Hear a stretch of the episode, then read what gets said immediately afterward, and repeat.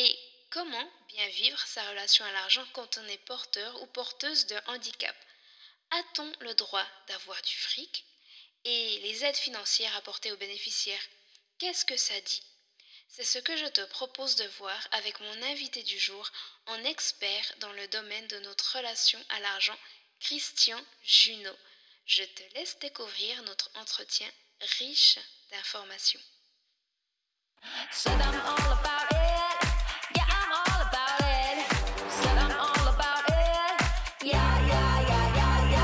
Plaisir et handicap, c'est le podcast qui parle ouvertement des sujets jugés sensibles. Peu importe notre situation, on a tous droit au plaisir.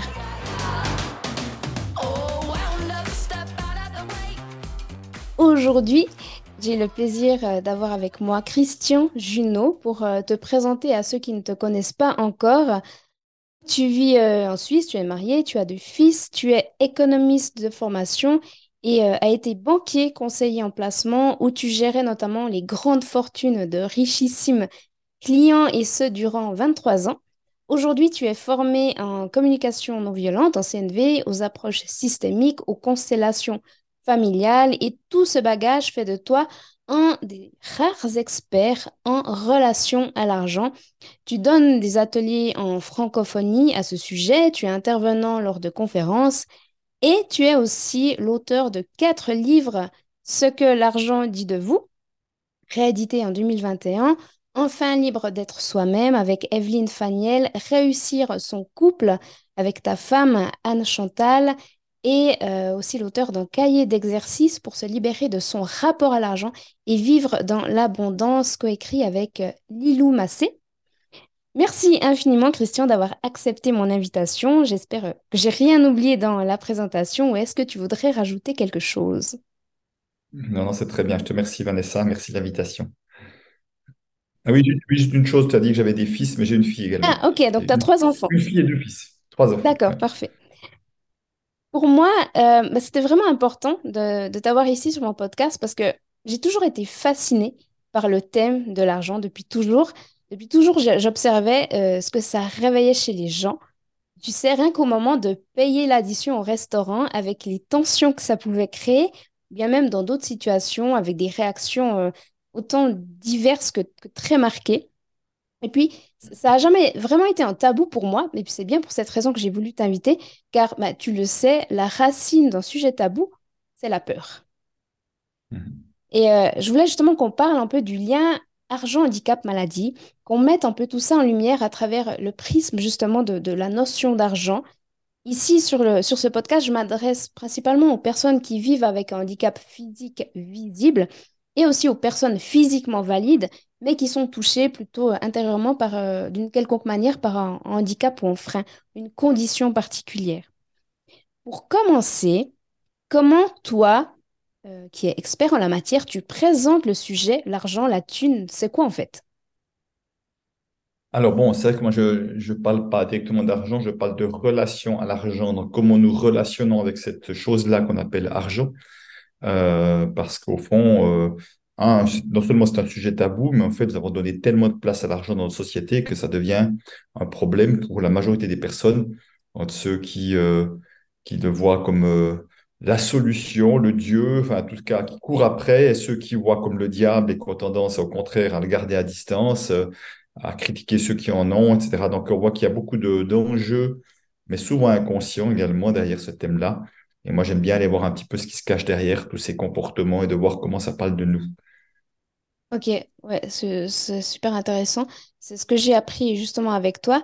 Et puis, euh, je, voulais te, te, parler de ça aussi, c'est que, tu sais, j'ai remarqué qu'il hum, y avait dans notre société comme un lien préétabli, handicap pitié, euh, véhiculé depuis longtemps par notamment le Téléthon. Euh, lorsque les gens voient une personne souffrant de handicap sévère, on, ben, on demande ensuite euh, un don.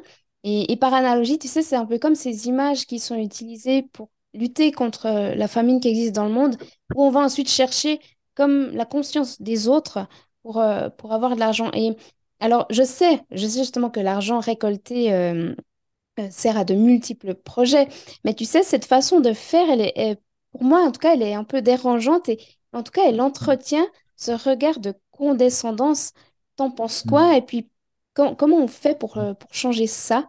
Ou en tout cas, comment on fait pour bien vivre quand on est porteur de handicap?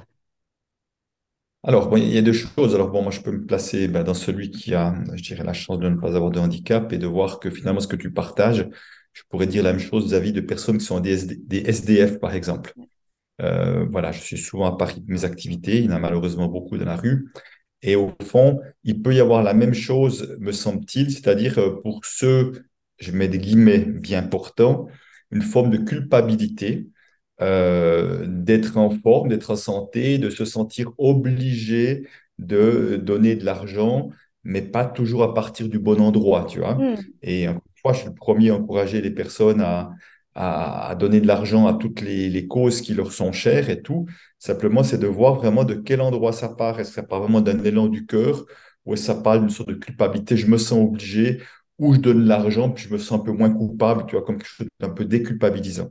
Euh, donc, ça va dans l'idée de ce que tu peux dire, c'est que il pourrait y avoir quelque chose comme une forme de pitié, effectivement, qui pourrait être derrière, mais en lien aussi, encore une fois, de soi à soi, avec une forme de culpabilité, euh, de se dire, moi j'ai de la chance, je pourrais au moins faire quelque chose, etc., etc.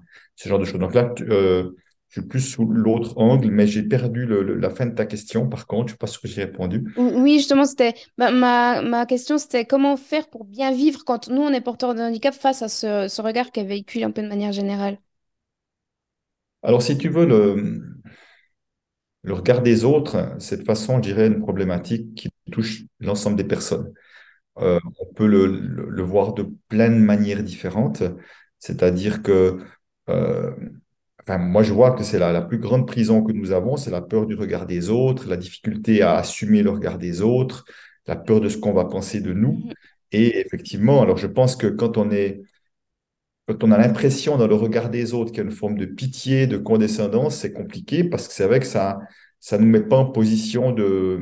Ça nous garde en position petite quelque part par rapport à l'autre. C'est comme s'il y avait une sorte de différence de, de niveau plutôt que d'égal à égal. Mais ce que j'aimerais dire par là, c'est important de se souvenir que euh, il y a des personnes qui sont pleines de complexes parce qu'ils sont roux, il y a plein de personnes qui sont pleines de complexes parce qu'ils sont petits, parce qu'ils sont gros, parce qu'ils sont très grands, euh, parce qu'ils n'ont pas de cheveux sur la tête ou parce qu'ils ont un immense nez. Enfin, tu vois, il y a, j'ai- j'aimerais pas, quand je dis ça, banaliser ce que vivent les gens en situation de handicap, pas du tout, hein. Mais ce que j'aimerais dire, c'est que finalement, on peut avoir plein de choses qu'on vit et finalement, la, vraie question, et, j'ai fait d'ailleurs deux interviews avec des personnes qui étaient handicapées, que j'apprécie beaucoup, qui m'ont interviewé, et qui étaient vraiment de, voir comment nous, on peut assumer ce regard-là, comment on arrive à se détacher de ce regard-là. Et, et au fond, j'ai envie de dire, euh, c'est le chemin de tout le monde. Simplement, il est évident que ça peut être un peu plus compliqué pour certains, pour d'autres. Mais tu n'imagines pas le nombre de fois j'ai rencontré des femmes qui, selon le regard extérieur de beaucoup, sont vraiment des belles femmes pour qui c'est extrêmement compliqué d'avoir aussi un regard de l'extérieur qui leur semble ne pas être un regard neutre non plus. Donc simplement, j'aimerais juste élargir le propos pour dire que c'est vraiment une problématique globale, après qui est plus ou moins compliquée à vivre pour les uns et les autres. Ouais, ouais, non, je suis, je suis complètement d'accord avec toi. C'est vrai que j'aime beaucoup justement cette, cette, euh, cette ouverture du regard, de dire finalement, il y a- ça ne sert pas forcément à grand-chose de se focaliser sur le handicap parce que finalement, ce- cette problématique, elle est établie sur d'autres euh, domaines aussi, puis c'est exactement identique. La, la dynamique, elle est, elle est, elle est la même. Et, et- oui, et puis tu vois, c'est le, je pense à la même chose, ça peut être des personnes qui auraient des métiers qui sont peu prestigieux, tu vois, est-ce que des personnes qui ramassent les poubelles sont à l'aise ou n'ont pas envie qu'on les voit là-dedans? Enfin, et encore une fois, pour moi, ces personnes sont extrêmement précieuses dans ce qu'elles font, hein, également. Mhm. Mais la, la vraie question derrière tout ça, quelle que soit ma situation, qu'elle soit financière, qu'elle soit physique, qu'elle soit sociale, c'est est-ce que mon regard de moi à moi est un regard de bienveillance, est un regard d'amour, est un regard de je me sens, je me sens bien tel que je suis, même si pour X ou Y raison, je me trouve pas assez intelligent, pas assez beau, pas assez en forme physiquement, pas assez en forme intellectuellement, etc., etc. Je crois que la base derrière tout ça, c'est ça. Et plus je serai à l'aise avec qui je suis, plus je pourrai euh, accueillir et potentiellement affronter le regard des autres avec un peu plus de sérénité. Ouais, je suis complètement d'accord avec toi. Merci. Euh, et j'ai une autre question aussi euh, en lien avec le handicap. Quand on est concerné par le sujet, euh, pas un handicap ou une maladie, on peut, tu sais, se trouver dans différents états d'esprit. On peut parfois ressentir de la rancœur envers la vie, de l'incompréhension, de l'injustice. Pourquoi moi, puis pas, puis pas quelqu'un d'autre? Ou être aussi dans une forme de fatalité, puis se dire, bah, ma foi, c'est comme ça. Euh, et, et cette culpabilité aussi, elle peut venir parfois de l'entourage, pas forcément de la personne touchée. Et aussi, certaines Mhm. fois, ben, quand, euh, par exemple, on a été victime d'accidents, euh, ça peut amener une certaine sagesse de se dire que bah, la vie, elle m'a donné une grande leçon d'humilité par cet accident et maintenant, j'apprends à vivre autrement. Est-ce que, justement, ces différents états d'esprit vont influencer notre rapport à l'argent? Alors oui, d'une manière ou d'une autre, oui, déjà parce que euh, ce que tu dis là, au fond, euh, c'est, vraiment la, question dans la vie n'est pas ce qui m'arrive, parce que ce qui m'arrive, il y a une série de choses que on peut dire c'est la fatalité, on peut, enfin, chacun après a des croyances là-dessus, et moi je n'ai pas envie d'entrer dans un débat là-dessus, mais la question c'est comment je vis avec ce qui m'arrive. Tu vois, Euh, comment je vis avec ce qui m'arrive, ça peut être autant ben, justement un accident qui fait que je me retrouve handicapé, mais ça peut être un handicap, handicap de naissance, mais ça peut aussi être euh, la perte d'un être cher, ça peut être un divorce ou un, un conjoint qui, qui, qui se barre. Enfin, euh, de- voilà, donc, quelque part, tout ça peut être des événements qui sont extrêmement douloureux. Et la question, c'est comment je vis avec ça et est-ce que j'arrive à en faire une force, à rebondir, à avoir de la résilience ou pas? Et je tiens vraiment à préciser euh, que je suis plutôt admiratif pour ceux qui arrivent à avoir de la résilience avec ça, parce que je, je crois plus profond de moi que tant qu'on n'a pas vécu ça, on sera incapable de dire comment on serait capable de vivre avec ça. mhm, Parce qu'on peut, on peut se raconter toutes les histoires qu'on veut avec notre tête, mais c'est qu'en vivant ce genre de choses qu'on peut se dire, ah ben oui, je vois qu'il y a de la, il y a de la, de la, de la force en moi que je, des fois, euh, j'imagine, euh, que j'imaginais pas. Et moi, j'ai j'ai plusieurs personnes que je connais qui ont vraiment vécu des, des choses dramatiques et donc, dont j'étais très impressionné de leur capacité à être dans la résilience, à trouver, comme tu dis, une forme de sagesse. Je trouve que c'est fascinant de, voir que des personnes arrivent à devenir plus sages qu'ils l'étaient avant à partir d'un événement dramatique. Alors, et pour aller un peu plus loin de ce que tu dis, euh, ben, si tu veux, euh, par rapport à la- à la- l'argent, il y a, il y a différentes situations. Des- prenons l'exemple d'un accident. Euh, des personnes vont recevoir peut-être des fois des gros montants euh, comme euh, dédommagement suite à un accident. Donc, tu vois, cet argent-là n'est pas un argent qui est tout à fait neutre. De la même manière qu'une épouse qui reçoit un gros montant d'argent parce que son mari est décédé d'un accident, cet argent n'est pas neutre non plus, c'est de l'argent qui est souvent vécu douloureusement parce qu'il est associé à quelque chose de compliqué. Et pour ces personnes, c'est difficile d'être à l'aise avec cet argent-là pour ce qu'il représente. Euh, de la même manière, pour d'autres, ça peut, je recevoir une rente d'invalidité, des choses comme ça, et cette rente, ça peut être la même chose aussi, tu vois. Bon, soit tu peux le voir comme c'est la moindre des choses, avec ce que j'ai vécu, euh, je mérite bien ça, et c'est vraiment OK de le voir comme ça, comme je peux voir comme quelque chose de, euh, de, de compliqué parce que chaque fois qu'il y a cet argent, ça me rappelle que eh ben, euh, j'ai quelque chose que d'autres n'ont pas, effectivement, et que je peux me voir comme victime. Encore une fois, je peux vraiment comprendre qu'on puisse se voir comme victime, même si malheureusement, par expérience, je sais que ça ne nous aide pas à, grandir, à sortir de la situation, mais je peux bien comprendre qu'on passe en tout cas par cette phase-là. Donc, tout ça pour dire qu'effectivement, la manière dont l'argent va arriver à moi euh, peut avoir effectivement des incidences également. Hmm, ok, super intéressant. Bah, tu as à moitié répondu à ma question suivante. Oui, alors allons. Ah ouais, d'accord. Parce que justement, je voulais, je voulais euh, euh, parler de ça avec toi, c'est que dans plusieurs pays, il existe justement des aides financières pour les personnes qui sont en incapacité totale de, de travailler ou en difficulté d'exercer une activité. En Suisse, euh, ça s'appelle l'AI, l'assurance invalidité. Euh, tu pourras me le confirmer, toi qui, qui es suisse aussi. Euh, une partie, pas tout le monde, mais une partie des gens ben, peuvent penser que ceux justement qui sont à l'AI euh, sont des profiteurs, car ils reçoivent de l'argent des travailleurs euh, à la sueur de leur front, alors qu'eux font rien de leurs mains. Euh, c'est justement généralement mal vu, car dans le schéma sociétal, l'économie prime malheureusement encore sur l'humain. Oui. Oui. Alors, si tu veux, c'est vrai là encore parce que il y a des handicaps qui sont plus ou moins visibles C'est ça. Euh, et qu'il ne viendrait pas l'idée de quelqu'un euh, sur une situation de dire bah, c'est un flemmard et tout ça, euh, ou je ne sais pas quoi, un profiteur parce que le handicap est extrêmement visible. Puis il y a d'autres handicaps qui sont moins visibles et qui sont entre autres tout ce qui est de l'ordre du psychologique, où physiquement la, la personne a l'air en forme et pourtant, euh, voilà, pour X ou Y raison, elle n'arrive pas à assumer un travail et voilà, elle a peut-être des fragilités, en tout cas momentanées. et puis qui fait que c'est moins visible. Donc là, on revient entre autres à ce qu'on disait avant, c'est que de toute façon, et c'est bien une chose que la communication violente m'a, je dirais, m'a amené à, comprendre, c'est que quoi que je fasse, quoi que je dise, quoi que je montre, je ne pourrai jamais empêcher personne de penser ce qu'il veut me concernant. Euh, donc ça, c'est vraiment euh, une chose que je sais aujourd'hui. Donc là, encore une fois, la question, c'est comment j'arrive à accueillir ce regard. Euh, tu sais, je vais donner juste une, mais pour comprendre, bien comprendre ce que je dis, les personnes qui ont une blessure d'injustice, et il y en a un certain nombre, elles ont horreur, elles auraient horreur qu'on puisse dire d'elles qu'elles sont injustes, mm-hmm. puisque c'est une chose qu'elles ont, qu'elles détestent, l'injustice.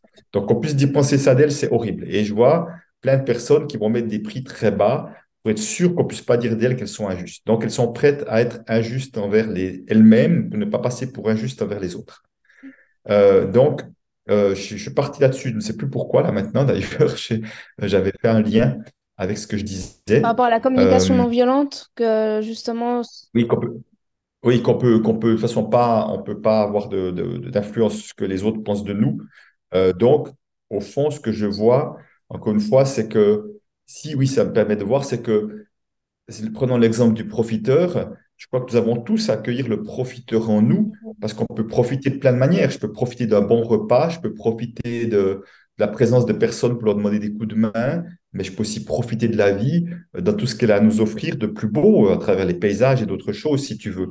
Donc, au moment où j'accueille le profiteur en moi, euh, eh ben, je serai plus à l'aise sur le fait qu'on dise je suis un profiteur, parce que c'est vrai que je suis un profiteur, je profite de plein de choses, j'ai des relations merveilleuses et je profite parfois de ces relations qui vont m'aider aussi à me faire connaître, etc., de leur renommer. Donc, je peux profiter de plein de manières différentes, mais c'est pas contre les autres, c'est pas au détriment des autres. Voilà, donc c'est aussi l'idée de sortir que profiteur, c'est forcément quelque chose de mal et forcément c'est quelque chose qui se fait au détriment des autres. Et si tu veux, euh, évidemment que sur le nombre de personnes qui sont là, il y aura un très petit pourcentage de gens qui vont profiter de la situation, comme il y a des gens très riches qui vont profiter également de situations pour payer moins d'impôts, etc., etc. Donc, on peut, euh, ça, existera de toute manière, quelles que soient les franges de la population, mais ça reste de toute façon des minorités partout. J'aime beaucoup justement cette approche que tu as d'accueillir ces pardons, et puis donc, donc, euh, dans ce que tu dis, ça veut dire que euh, en accueillant justement euh, le profiteur qui est en nous, c'est une manière un peu de, de, se de pacifier notre relation à l'argent indirectement. Alors, je dirais déjà d'être plus à l'aise avec soi, c'est-à-dire que dès le moment où j'accueille l'injuste en moi, parce qu'il y a plein de manières où, que je le veuille ou non, on peut voir, on, peut, on peut voir de l'injustice si on veut. J'ai trois enfants, évidemment que je ne les ai pas élevés de la même manière. Et puis, je n'aurais pas donné le même argent parce que certains ont fait plus d'études que d'autres, ont resté à la maison. Enfin, si on voulait faire des comptes, chacun pourrait dire que j'étais injuste pour X ou Y raison. Donc, on peut voir de l'injustice partout aussi.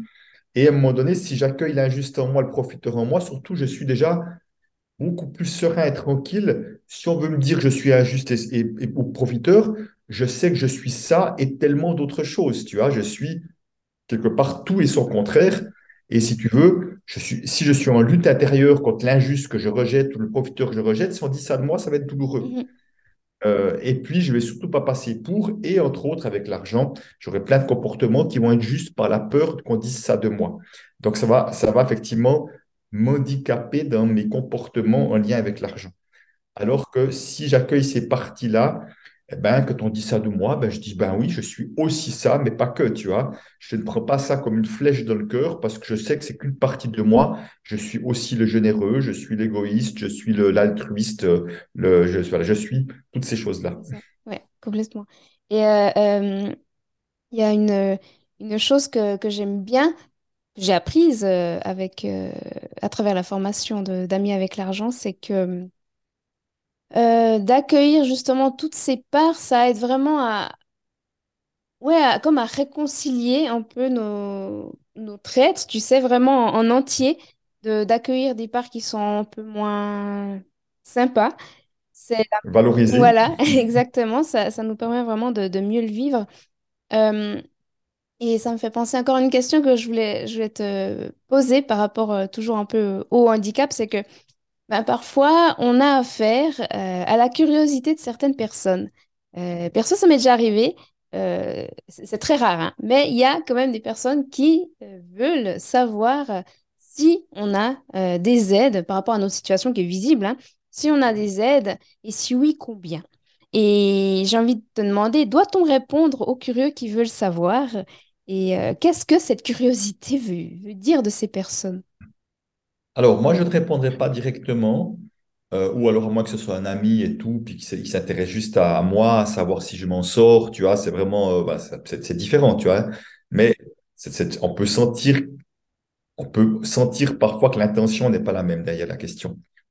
Mais je répondrai à la question à, personne, c'est pourquoi euh, est-ce important pour vous de savoir? Ça m'intéresse, tu vois? Et puis, euh, et puis après, de- en fonction de la personne répond, ben de, continuer le dialogue ou pas, de répondre ou pas. Et puis ça peut être aussi de dire à la personne, OK, et puis si moi, si je vous demandais euh, combien vous gagnez, est-ce que vous êtes à l'aise pour me le dire, par exemple, tu vois? Euh, voilà, mais c'est vraiment de comprendre l'intention derrière.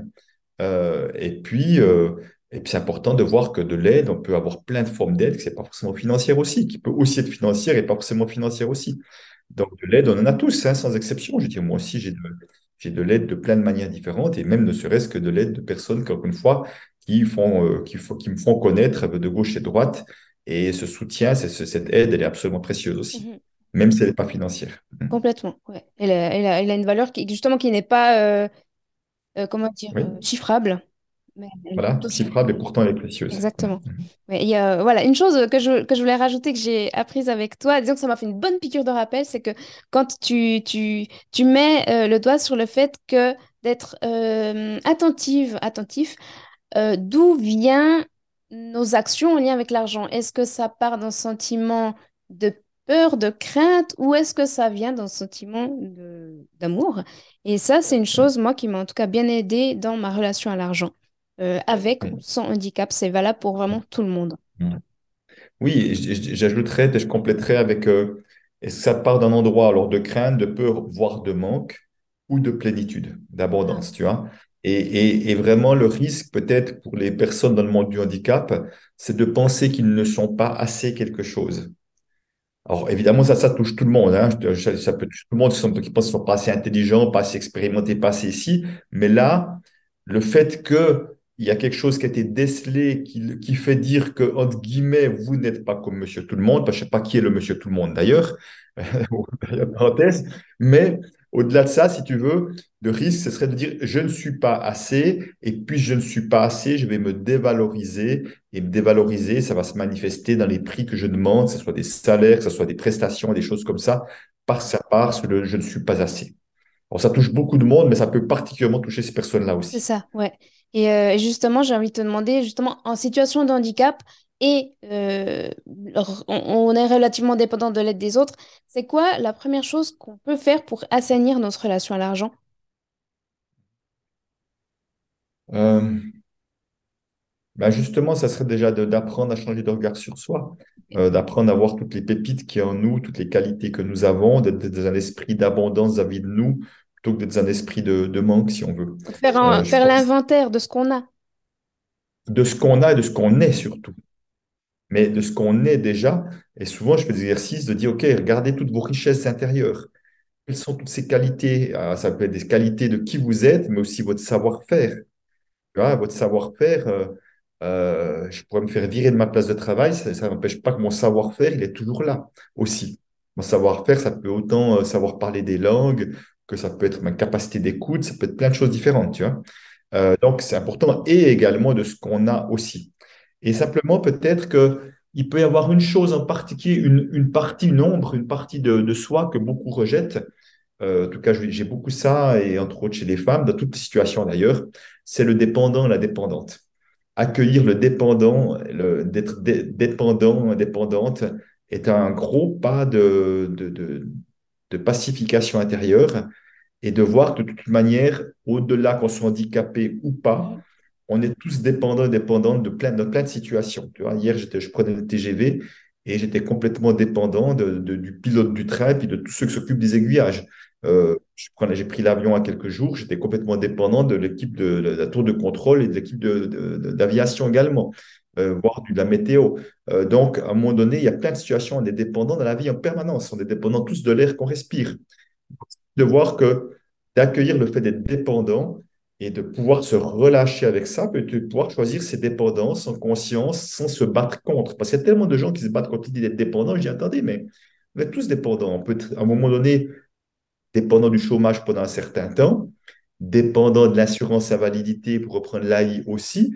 Et plutôt que se battre contre, on peut aussi se dire, mais quelle chance que cela existe et que ça me permette d'avoir le chômage un certain temps de, de, de, revenus pour pouvoir trouver autre chose, ou dans le cas du handicap, des revenus quand même pour ne pas devoir travailler à 100% pour travailler à temps partiel, ou d'avoir justement des, des revenus qui me permettent euh, d'avoir un minimum de confort dans ma vie. Donc, tu vois, on peut plutôt être dans la gratitude plutôt que se battre contre, même si on peut tout aussi bien reconnaître que ce n'est pas la solution idéale, mais c'est la seule, meilleure solution que la vie me présente pour l'instant. Ouais.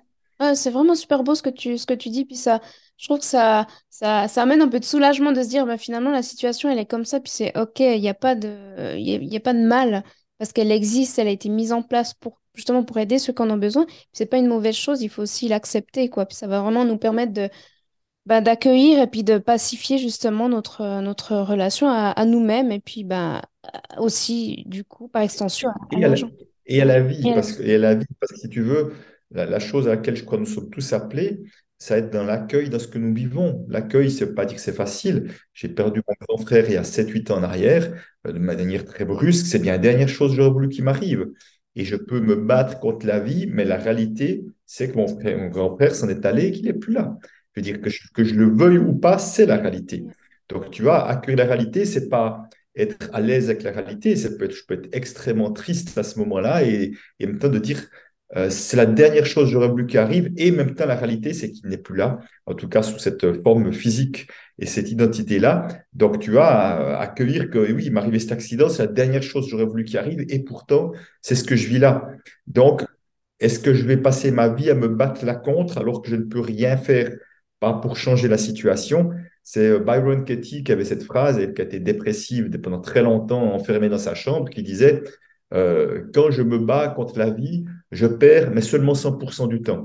J'aimais beaucoup cette phrase-là parce qu'au fond, c'est vrai qu'on peut passer son temps à se battre et je comprends qu'on puisse être révolté, ça fait partie des, des phases de deuil, qu'on puisse être en colère et tout ça.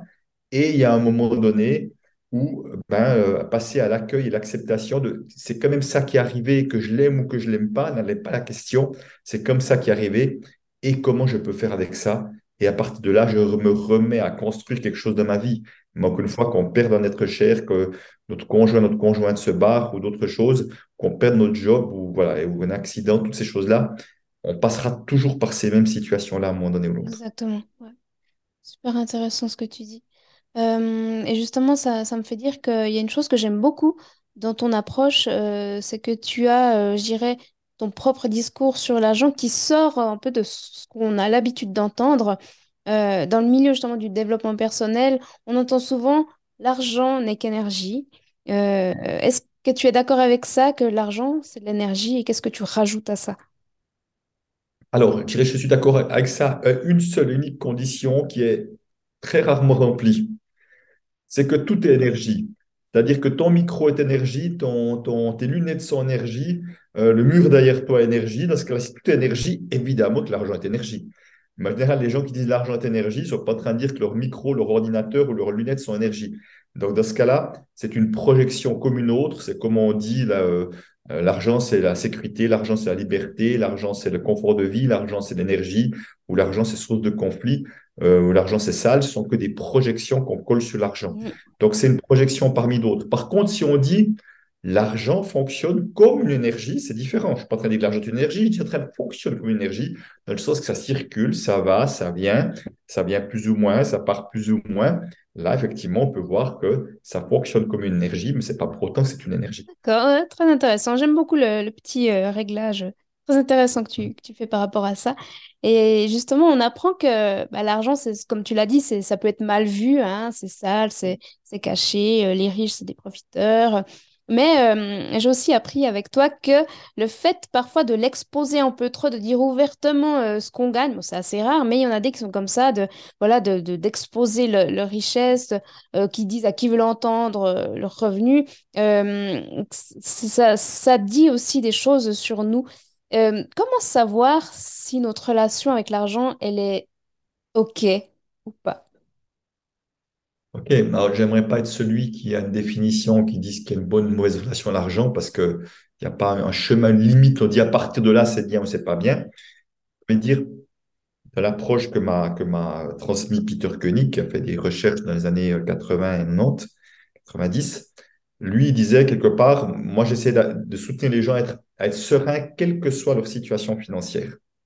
Et si tu veux, pour moi, c'est ce chemin vers la sérénité euh, avec l'argent qui me permet de me dire on a plutôt une relation qui est plutôt bonne avec l'argent et qui parle d'une forme de détachement avec l'argent. De détachement, c'est quoi? C'est cesser de s'accrocher à son argent par peur et tout ça, par peur de plus avoir d'épargne et tout ça. Ça, c'est dans s'accroche comme on pourrait s'accrocher dans une relation à un conjoint, un conjoint, à ses enfants. C'est aussi euh, la même chose. C'est aussi toujours une peur de perdre euh, la personne ou la chose, l'argent en l'occurrence. Donc, dès qu'il y a attachement, il y a peur. Et en général, dès qu'il y a peur de perdre, on n'est pas d'une relation sereine avec l'argent. Et euh, ça veut dire le détachement, ce veut pas dire je m'en fous d'eux, hein, c'est pas ça que je suis en train de dire. Le détachement, c'est pas être accroché, mais c'est en même temps de reconnaître la valeur de la chose dans le sens de à quel point cette chose-là est pratique pour moi. Oui. Euh, à quel point cette, cette chose-là est aussi précieuse, de la même manière que des personnes peuvent être précieuses dans ma vie. Ben, je peux vraiment de la gratitude pour de l'argent, pour utiliser de l'argent, parce que euh, ça, ça rend la vie euh, euh, plus agréable, ça facilite les transactions d'avoir de l'argent que de devoir faire du troc, par exemple.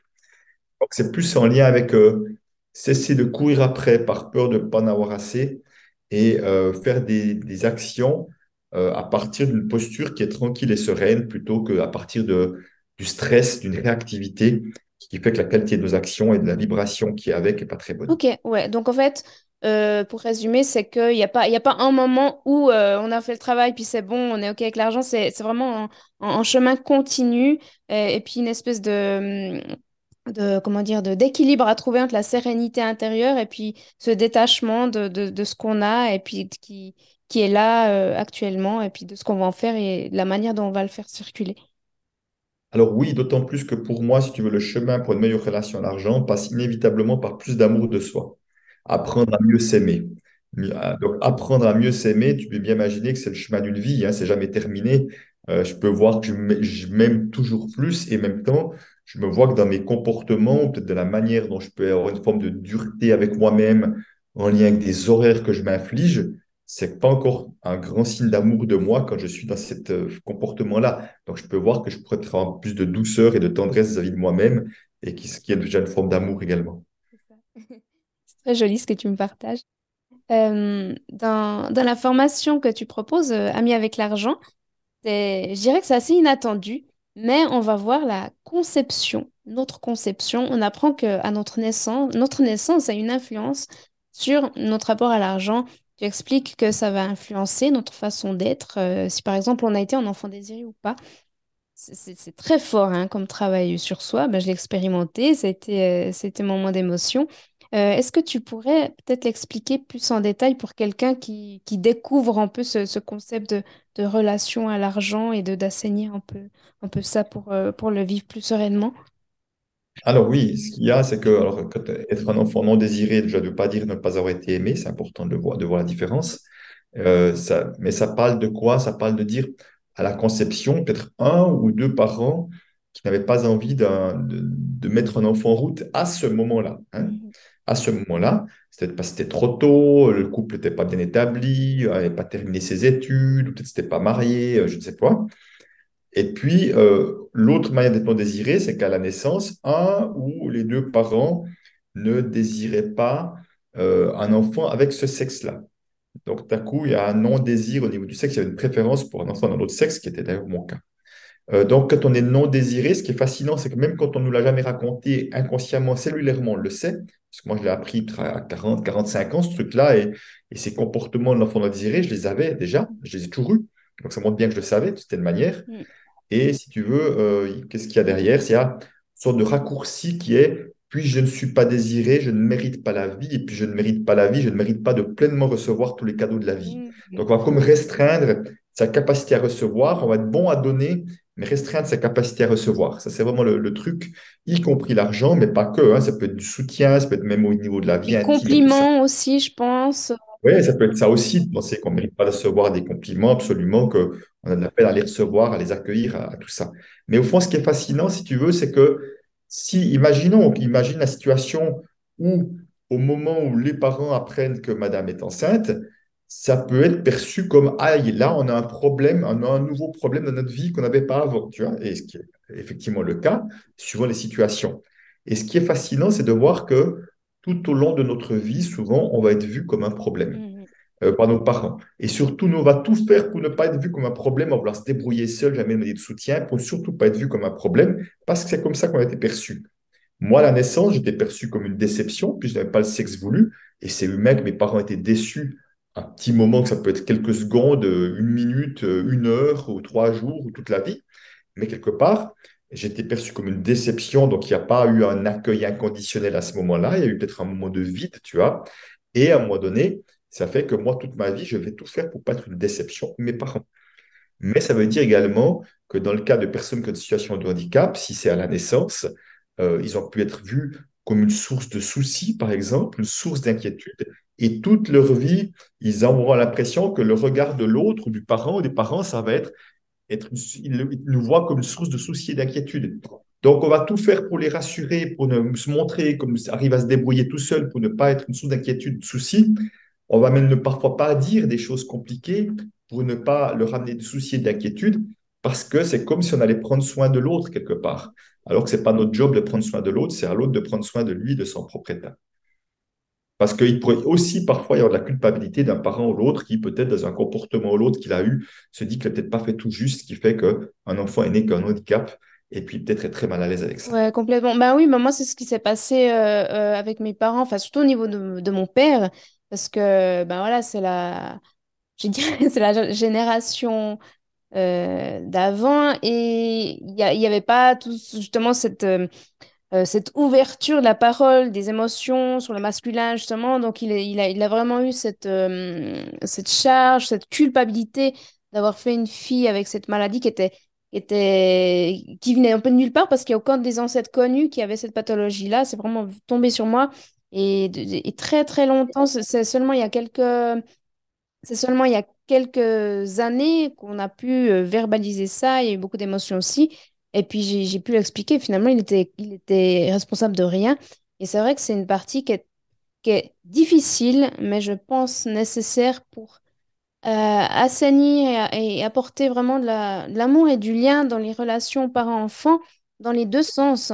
Et c'est un moment qui, vaut la peine d'être euh, vécu, en fait.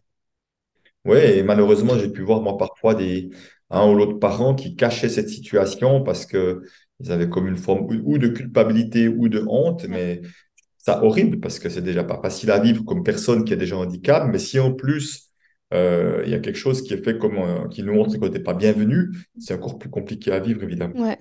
Et, et c'est ce que j'ai beaucoup aimé avec ta formation, c'est que justement tu donnes des exercices.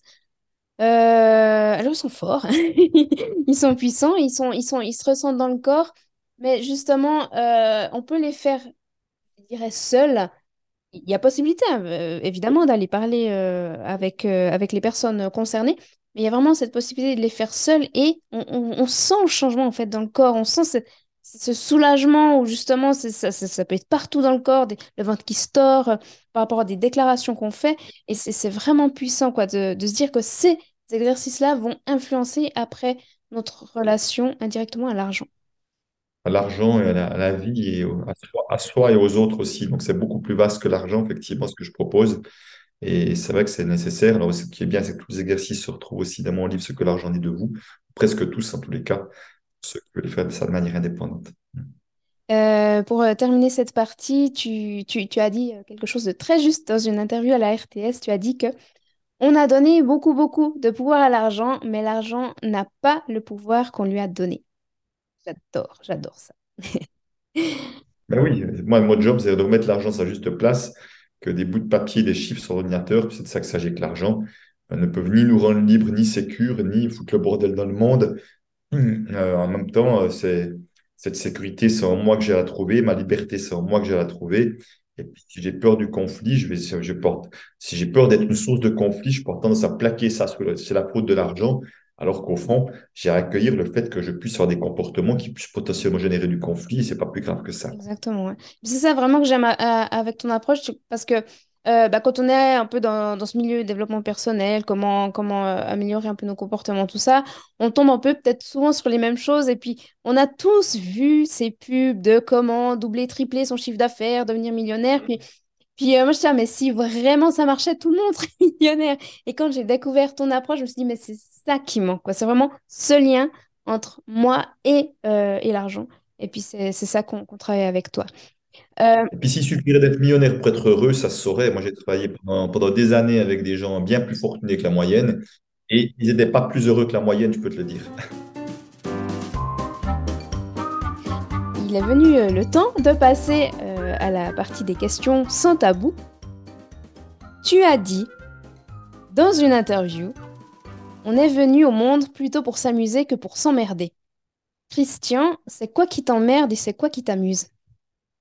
Alors, euh, ce qui m'amuse, ben, c'est de faire ce que j'aime déjà, faire ce que j'aime, de contribuer au bien-être, de faire des conférences, d'animer des ateliers, également de jouer. J'ai passé une partie de mon après-midi à jouer avec ma petite fille de 10 ans. J'ai adoré ce moment de congé que je me suis offert avec elle aussi, euh, d'être avec des gens que j'aime, en tout cas d'avoir des partages authentiques. On en a maintenant aussi, et avec des, personnes qui soient que je connaisse ou pas d'ailleurs.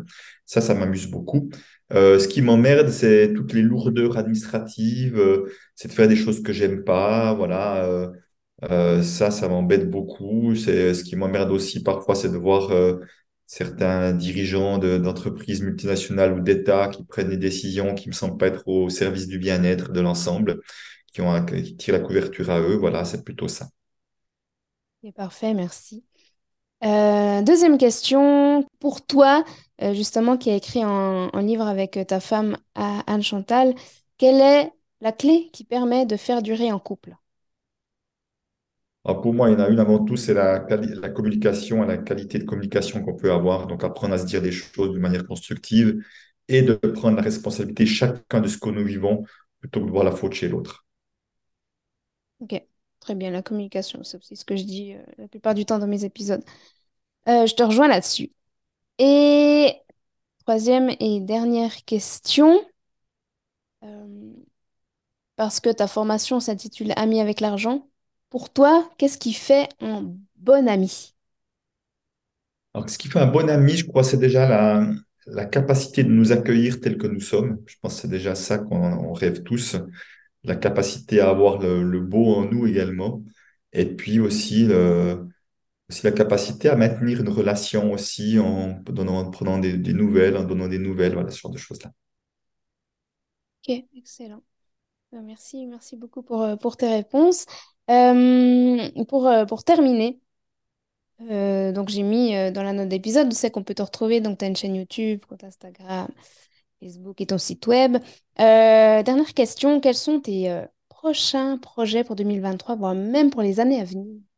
Euh, oui, donc moi, j'ai envie de pouvoir toucher, impacter encore plus de monde parce que j'ai la prétention, je suis aussi prétentieux parmi tout le reste, la prétention de penser que le message que j'ai mérite d'être connu par beaucoup de personnes. Et je forme aussi des personnes pour véhiculer ce message-là aussi.